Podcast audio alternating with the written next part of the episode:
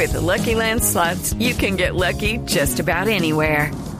This is your captain speaking. Uh, we've got clear runway and the weather's fine, but we're just going to circle up here a while and uh, get lucky. No, no, nothing like that. It's just these cash prizes add up quick. So I suggest you sit back, keep your tray table upright, and start getting lucky. Play for free at LuckyLandSlots.com. Are you feeling lucky? No purchase necessary. Void where prohibited by law. 18 plus terms and conditions apply. See website for details. Esta semana empezaron a contar los 20 meses de plazo que tiene el consorcio representado por Carlos Collins para entregar las obras del túnel de la línea terminadas. Ya se reiniciaron los trabajos en la obra. Julián Calderón.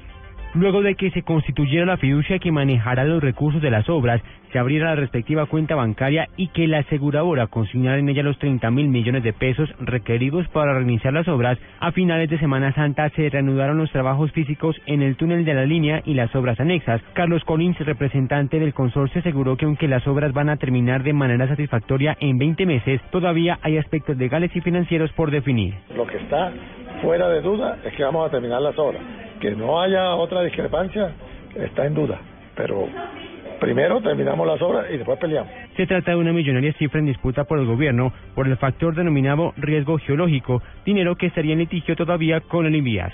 Julián Calderón, Blue Radio.